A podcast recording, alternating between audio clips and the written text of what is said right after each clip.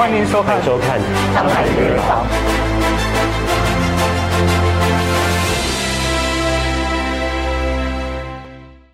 IT 背景出身的 Roy Man 发现自家公司面临 KPI 和 OKR 绩效管理的问题，在上课学习相关的专业知识后，把绩效管理系统套用在公司，取得良好的效果。因此，决定成立 Biston Academy 和 Technologist n i r b r a h a t 提供 KPI 和 OKR 线上教育平台，帮助马来西亚中小型企业解决公司团队管理的问题。大家好，欢迎大家收看第八季的《上海名人坊》，我是佩佩。那今天呢，我们要访问的是一位非常年轻的企业家，我们来欢迎 Biston Academy 的创办人 Roy。Hello，Roy，你好。Hello，佩佩姐，你好。是 Roy 是很年轻的一位企业家，因为从他的外形看起来就是一位九零后。其实我是八零后。OK，呃，从事 IT 的工作，对对对，可是呃 IT 给人家的感觉就是一个比较木讷的，或者是比较安静的。但我觉得你是那种很健谈的。我是比较喜欢讲话、嗯去交谈的，我不是那一种比较坐在电脑前面那一种那种人、哦啊。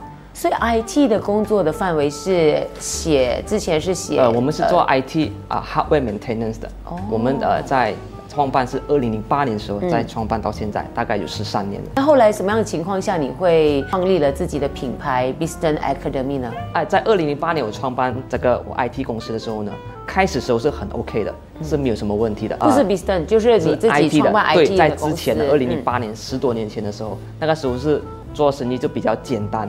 那么在我到了一定的一些阶段过后呢，会有开分行嘛？那时候我开的大概有六间分行，哇。然后就慢慢就发现到很多的问题发生，然后就是人的问题，我没有办法去解决，所以导致到那个时候我星期一到星期天都要工作，早上到晚上没有停过，所以我发现到好像不对劲哎，为什么人家做的那么轻松，我做的那么辛苦？虽然看起来有很多分行是很好看，但是事实上不是这样子的，做的真的是很辛苦。然后我技术没有问题，就是人事管理有错对，在管理上，因为因为我们很多中小型企业，我们是，我们不是读管理，不是 MBA 出身，我们都是销售，销售高手，做 marketing 高手。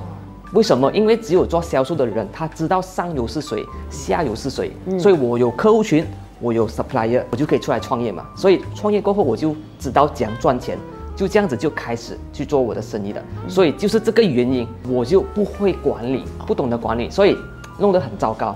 那人进出就是来来去去很多，就是很多的问题发生，所以导致到也是很头痛，一些店也是做不来，也是关掉，所以我就发现到底是什么问题会导致这个事情发生的，我就去研究。那个时候不流行上课的，直到二零一六年的时候，那个时候我就开始接触，诶，开始有一些课程在市场上有有人打广告了，我就去研究去上课，然后发现到，诶，很多的老板和我的遭遇是一模一样的。他们都是面对到人的问题啊，团队的问题啊，然后很多都是做 sales 的，嗯，基本上我认识的，除了这些第二代啦，我说自己创业的都是做 sales 的，他们对于销售很厉害、很强、很会说话，就是不会管理。所以我看到这个点，我很想改变这个东西，我就不断的去学习，直到我找到一个工具叫做绩效管理，然后我去学习，我用了过后呢，发现到这个就是我要找的一个答案。因为之前我上的很多课程都是讲 mindset、讲格局、思维这种，我的确进步很多，因为上了很多这种课程，但是在技术层面上是没有办法去提升，因为我上的课都是老板。老板、老板学、老板经营什么东西的，但是员工啊、管理都没有办法去提升。就是没有没有办法实际上面的去实践，可能这些比较精神上层面的东西，对它是没有办法体现在实际的操作的。对对对对，所以这个时候我就发现到绩效管理里面的 KPI 真的是蛮有效果的。那么我执行用了过后呢，我就发现到它有我要的那种感觉，那种管理的方式。那个时候我就开始慢慢的去比较得空了，开始慢慢有时间停下来了。所以以前的我是星期一到星期天都非常的忙碌的。的对对，现在是比较来的比较轻松。那么我现在呢，呃，就可能一个月回 office 一两次、三次都 OK 的。哇，这个改变很大嘞。是的，是的，是的。就是因为你学习了这个呃，就是你知道了这个绩效管理的一个方法，但是你这间呃学院是在二零一九年的时候才开办的，嗯，那你是基于因为自己得意了，所以想说开办一个学校，也让其他的呃这些企业家有一个方式，也是可以轻松的管理公司吗？这个也是有一段小故事了，嗯，所以呃，我用了这个 KPI 过后，有一个很好的效果。那么我那个时候我去上一个叫 Andrew Dan 的课程，教那个那个那个风投企业家，他他他也是老师，OK，我就去上了课程，然后我去 join 他的 inner circle，所以他有去 one to one 去 coach 我，他是我的 mentor，他就发现到我，哎，Roy，为什么你在这一块你这么热热忱在这一块 KPI，你也做得那么好，为什么你不要出来帮人家？因为 Andrew Dan 本身他是很他想把马来西亚的一些企业家带到去国际市场。就是他要帮助马来西亚的一些企业家，他他想到我，我也是可以帮助他们，所以他就叫我 Roy，你出来讲吧，你为什么要把这么好的东西收着？我就想，又是哦，就是我做的很好，我也是可以带这个 benefit 给其他的一些企业家。那么我就在二零一九就开始出来呃分享，那个时候是还没有打算要要赚钱的，就是啊和朋友做一个 seminar offline 的去分享，做了好几场。然后直到 MCO 就 stop 了。Before that，你在 offline 的做这些分享的时候，呃，当时候的一个反应是怎么样的呢？看到有点不同，就是呃，虽然比较 technical 一点，但是这个在外面是找不到的，因为市场上很少老师会教这一种类型的课程，通常都是 consultant，那种比较大型的。如果你的公司要要做 KPI，你会找 consultant，他们一来就可能一百千、两百千，甚至整百万都会有的。所以基于中小型企业没有这种 budget 去 spend 在 management 的，他们会宁愿 spend 在 marketing，一百千变两百千变三百千，会来的比较实际。但是 management 他们不会 spend 那么多的钱，所以这个是一个缺口。所以我就看到。很多的中小型企业资金的问题，他们很想去做，但是没有这个资金，不懂在哪哪个管道去做。所以我的出现，我的确帮到他们很多。在那个时候，他们也是看到很多一些他们从来没有看过的东西。虽然 KPI 这个东西很 common，很多人听过，全部人都每一每一间公司都会跟你讲哦，你的 KPI 是什么什么 KPI KPI。可是真正呢，大家对于 KPI 的认知有没有很清楚？我真的不知道，我也想问一下线上的朋友，我我自己也知道什么是 KPI，但好像听你这样讲了之后呢，你又开始觉得说，呃，其实 KPI 是什么？其实 KPI 它是一个蛮大范围的一个一个东西，一个管理的一个机制，嗯，所以它必须要有一个目标，一个一个 target 和你的 goal，你的 objective。然后去怎么去衡量，去 measure，你一步一脚印的去完成你这个这个 target。了解。那你刚才有提到说，呃，这个线下的反应好像也不错，虽然说它有一点 technical，可是这个回馈是良好的。是。嗯，那就是因为这个原因促成你在二零一九年，你觉得说必须去开办一个线上的这个学院。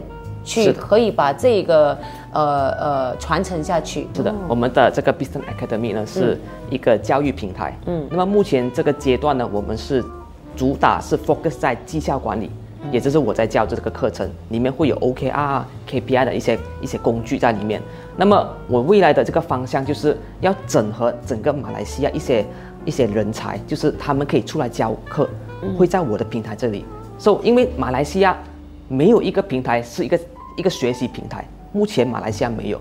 我们很常听到的是 Udemy 啊、LearnFly 这种外国的西方国家的这种学习平台。如果最靠近的是嗯台湾的哈好好学校，这种是比较比较出名的。但是马来西亚没有。嗯，马来西亚因为外国的文化和我们马来西亚是不同的，所以我很想做一个平台，一个学习平台，是每一个企业家都能够 afford 得起，来让他们去学习，不仅仅是老板。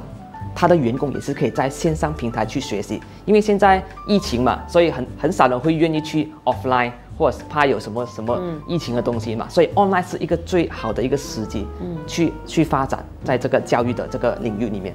所以你在二零一九年，其实那个时候还没有 pandemic 的时候，你已经开始了。也许这是一个最好的入场的时机。对然后刚好遇到二零二零年的时候，那在这个事业的发展上面，有没有看到的，就是呃这个业绩或者是说来上课的人数是暴暴增的？我们就没有很大型的去做，因为很多时候是我们要打要打广告去才找到更多的一些学生嘛，所以我们没有做的很大型，我们先做小型的，去去去看这个市场怎么样，嗯。然后结果发现真的很多人想要学习这个绩效管理，他们所以这个是市场上最缺的，可以这样讲吗？是的，是的，他们很想，它是一个很很奇妙的东西，一个我不知道是什么东西，但是我很想要，嗯，我很想去去做，但是我又不会，我又不懂，又找不到，就是这个这个绩效管理市场真的是很难找到这种学习方式。哦，了解。嗯，所以你在这个创业的过程当中，有没有面对什么问题呢？面对问题是人才的问，是团队的问题了，因为我还还行嘛，是二零。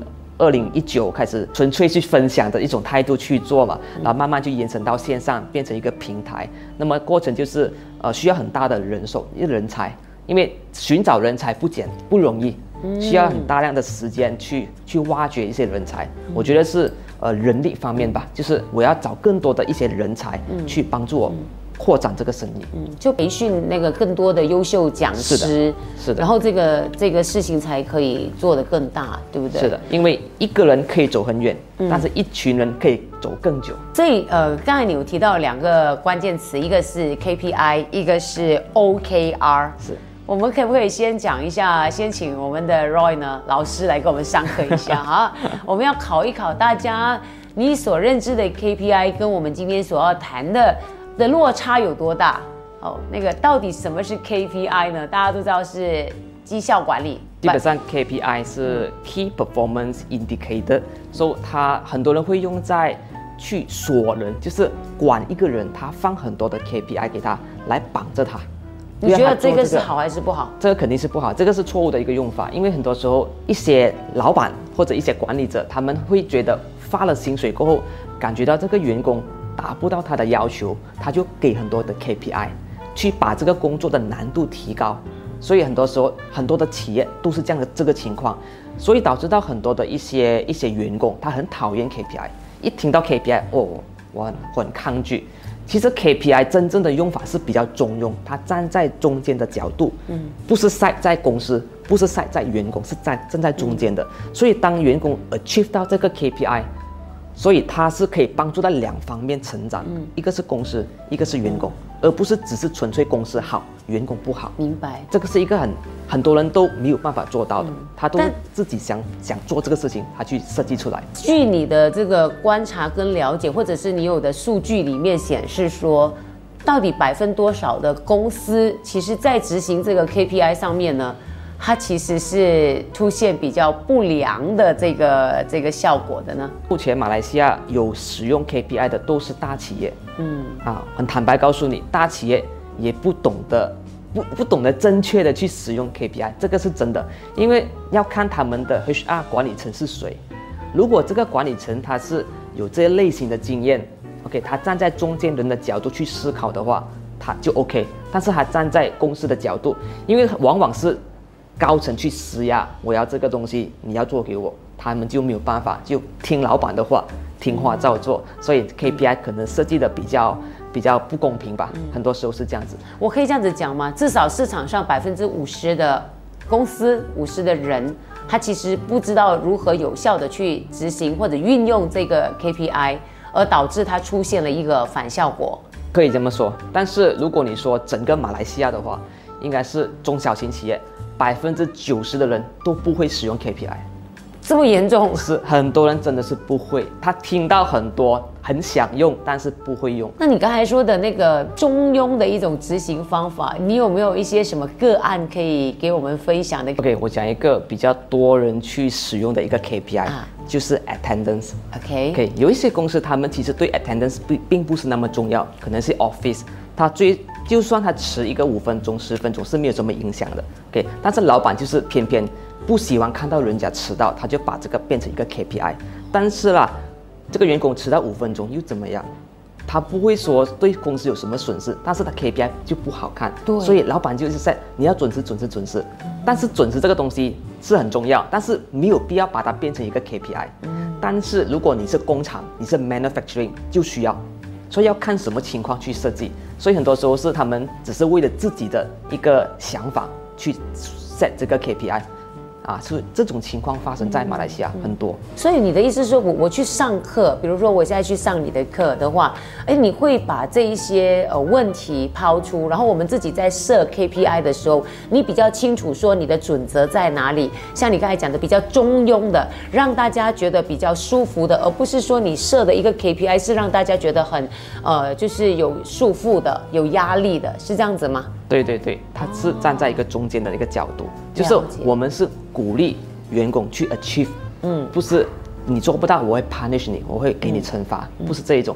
以前的年代会惩罚你做不到我惩罚你，现在的年代因为零零后开始出来了，因为这个年纪的人你惩罚其实会对他们来讲会，因为他们的抗压能力可能没有七零后八零后那么好，所以我们与其去惩罚，倒不如我们鼓励，我鼓励你早一点到。我鼓励你比做的比较好，会来的比较有效果。嗯。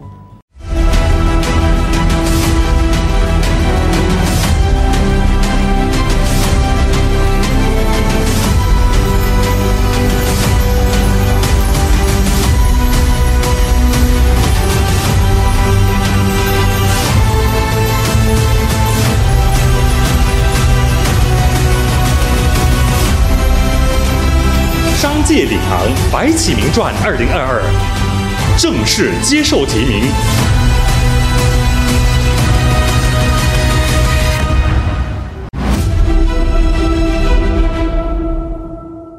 比较人性化的。对对，OK，所以这个可能在行为上面的。那比如说业绩的那些考核啊，这些啊，都都在这个课程的范围里面吗？对呀对呀，其实呃，你说 KPI 在呃 KPI 这这个销售里面呢？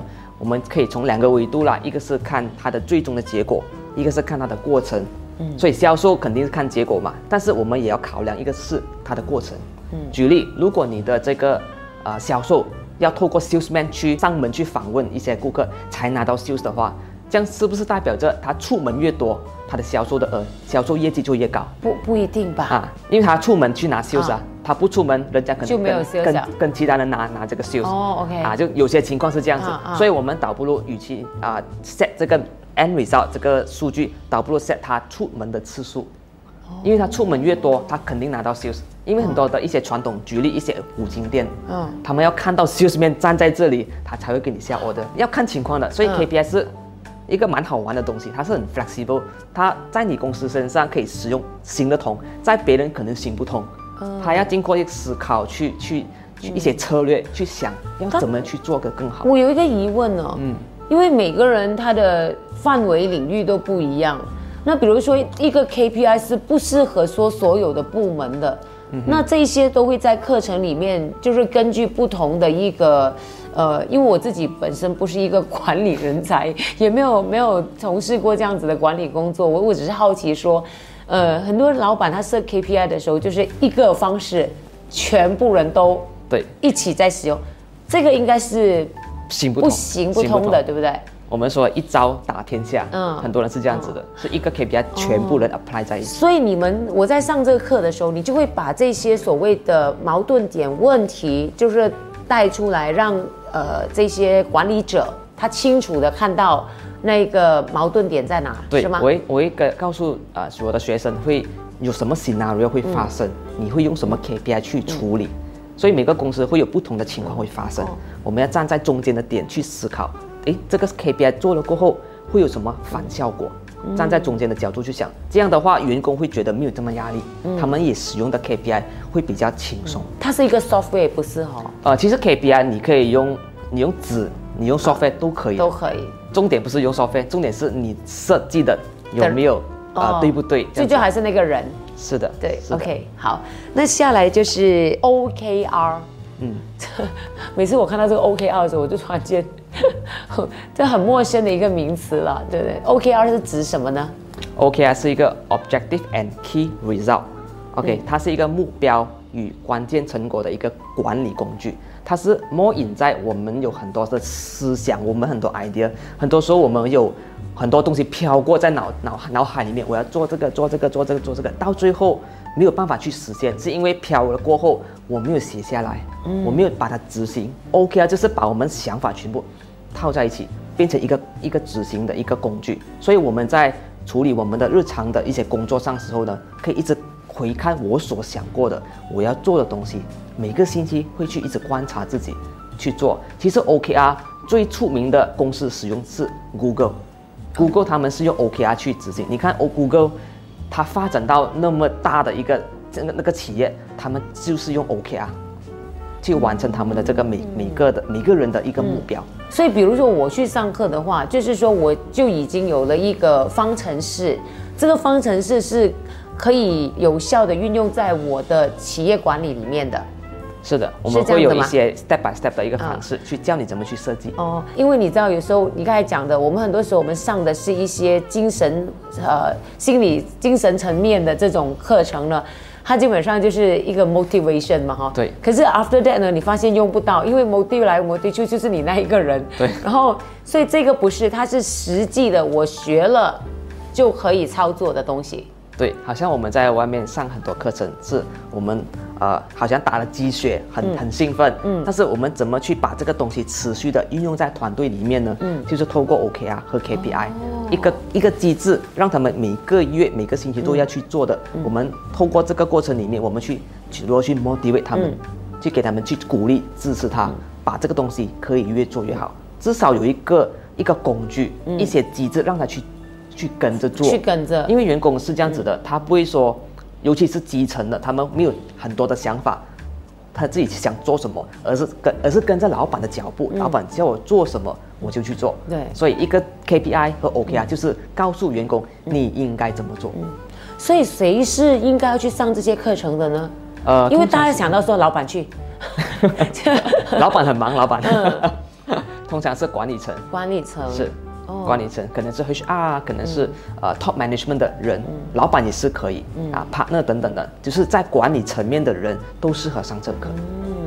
那会有些人会问呢、那为什么就不直接邀请你们上门去对他们的公司进行一个呃课程的这个呃教导啊？那不是更好吗？可能更快啊。我们也是有做这个 one to one 的这个 coaching 的，这个 consultation 的，所以很多时候我都讲过嘛，SMB 很多时候他们没有这个 budget，嗯，他们很想做，很想学，但是他们付不起这个钱，因为这种 one to one 的可能是很比较贵的，嗯，可能好几万块的这种学费的，所以他们就可能付不起，嗯，与其这样子的话，倒不如你上我的课程。是一个很低的一个价格，你先学习，先去使用。如果真的到一个地步，你真的很需要一个 consultant 来帮助你的话，你就可以找我们。所以现在就是鼓励，可能企业呃，就是邀请他们的这个管理团队自己报名上课就 OK 了，而且价钱是很合理的，非每个人都可以负担得起的。是的。那如果我比如说我要去上课的话，我的那个时间是多长呢？我们课程是有蛮多不同的课程，哦，就你看你自己对的，我们也有一些配套啊。啊但是我们都是预录的，就是你啊。不一定要在、在 Zoom 里面 live 的，我们是预录好的。就是你你有时间你就上课，你一天花可能半个小时上课也可以，所以你不需要去特地抽出一个时间去上课，因为我发现到很多中小型企业，不一定是老板，嗯，管理层也好，他们是没有时间的，他们都是日忙夜忙，晚上还要照顾孩子，早上要工作。even 在 weekend 也要工作，所以他们没有这种时间去上课。所以如果预录好的话呢，他们有时间，他们直接上课，嗯，去学习，然后再可能第二天再 continue。自己完全可以掌控自己的时间。哦，这个也是你们看到的这是个需求，一个市场上的需求。是的另外，你刚才说到的这个导师的这个培训，那就是你们呃那个，如果假设啦，我举个例子，那有兴趣的人，他也是直接跟你们联系，你们都会用怎么样的方式跟这些导师合作呢？我们先沟通，先沟通，因为我们是以企业为主，business 的一个一个课程。那么如果他是教烹饪的，就不适合。我们是以 business 是以呃在职场上的学习这种、这种这种技能啊，这种呃学习的东西。你们可以说是马来西亚现在第一家，也是唯一在做这个企业呃管理的教育教学平台、教学平台。是哦是，OK。所以从二零一九年到现在，呃，就是二零，今年是二零二二年了嘛，对不对？所以你你觉得说在这一路走来，这个成绩，呃，是有达到你自己意想中的这个呃阶段，呃，我们讲的这个程度吗？阶段吗？其实这个我是蛮蛮蛮 OK 的，蛮满意的这个成绩。目前我们累计大概有八百多名学生，我是蛮满意的。嗯所以应该你们的目标不是只限于在马来西亚吧？对的，我们多几年可能会发展到其他的国家，但是首先我要先啊、把马来西亚人这个这一块这一块的这种客户群先搞定先，然后才发展到国外。可能是下一个是可能是台湾啊，可能是香港啊，可能是台泰国也是可以啊，很多华华侨吧。所以你你你说的这一套系统，它其实没有没有局限于我们讲的呃语言啦，或者是说这个呃区域啦、国家的一个文文化的限制，完全没有，它是适用于任何的这个呃企业的一个管理运作的。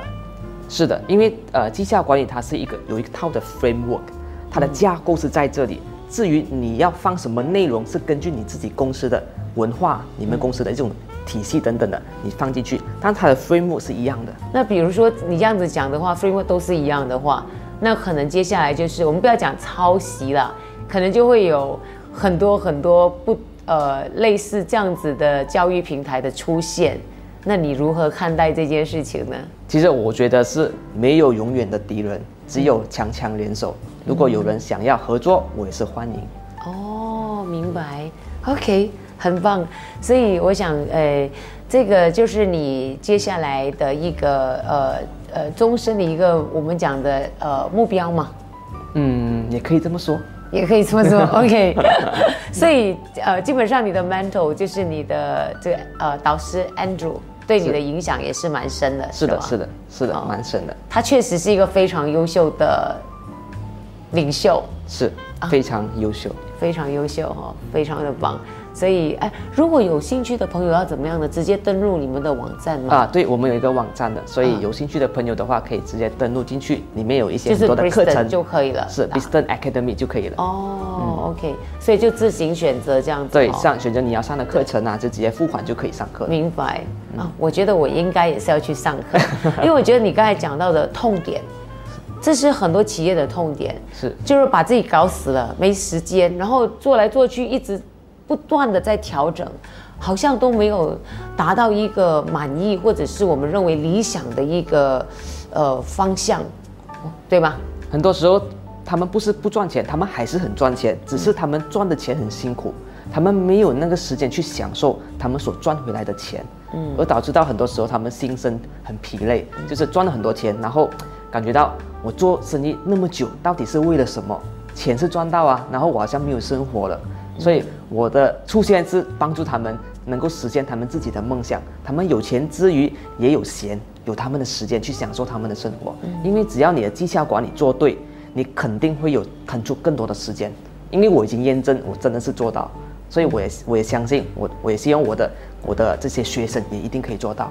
嗯，这是你做人的一个呃，我们说的 philosophy。你想要、你自己内心对于一个教育平台的一股热诚，你希望说把自己所学的，就是呃传承或者是教育他人，也找到一个更合适的方法，是吗？是的，是的，因为我我是提倡这 work life balance。老板很多老板也是跟员工讲你要 work life balance，但是偏偏老板本身就不是 work life balance，、很多时候都是为了工作做了三更半夜等等的，所以我觉得老板也是应该要 work life balance。明白，是。我突然间看到曙，我突然间看到曙光了。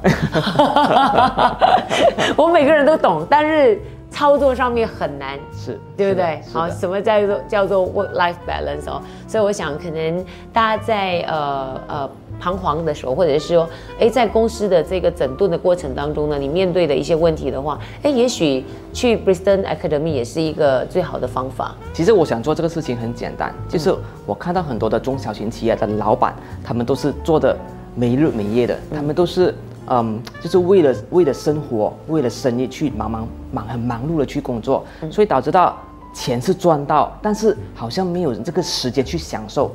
所以我是很想帮助这些企业家，让他们可以赚到钱的同时，也是可以享受他们的生活。越呃，所以是说这他们很多的一些梦想很想去实现，但是就是因为绑手绑脚了，所以没有办法去实现。很多人也是想要去环游世界啊，诶，不是没有钱哦，是有钱哦，但是就是没有时间，就是因为团队。很多的问题导致到老板要一直去工作去下手，所以我是想帮助他们，可以让他们可以得到更多的时间去享受他们的生活。对，就是说这个课程里面不只是说让你呃呃从中收获到如何呃有效的提升这个公司的呃绩效管理，对，还有呢刚才你说的把你所有的一些计划如何的有效的去执行之余呢，在工作与生活当中呢如何取得平衡，对，是吗？对，好，OK，可以做自己更多的事情哈。我我想今天呢就是 Roy 他。就是很多，我相信在看节目的朋友，应该呢听到我们的痛点，所以如何取得 life balance 是吗？work life 哦，work life balance，嗯，对。所以我想在这边呢，我自己听到的时候，我是很兴奋，因为我觉得说是看到了一个曙光哈。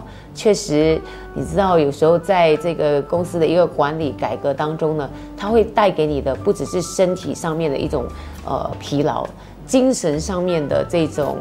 呃，折磨，我觉得这是最可怕的。对对，尤其你遇到一些很难搞的一些团队，嗯，真的是一种折磨。嗯，所以你现在是很轻松了，我看你都是一脸轻松的啊。相对以前呢，会比较轻松很多。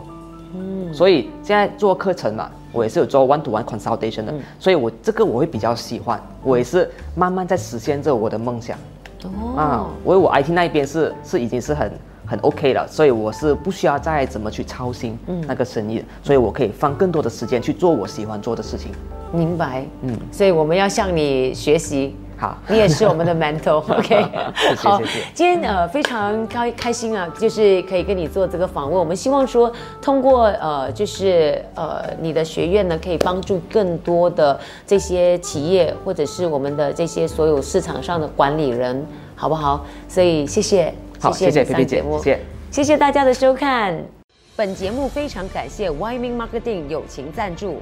Wyoming Marketing 自一九六九年以来，作为马来西亚和新加坡最大的装裱公司，企业客户包括了 Genting Highland、Xerox、Masses、DG、Cellcom、Marriott Good Hotels、Inti University 等等企业。也荣获 SME 一百大马快速发展企业奖和 JCI 国际轻商企业创意奖。商界领航，百川聚海，二零二二正式接受提名。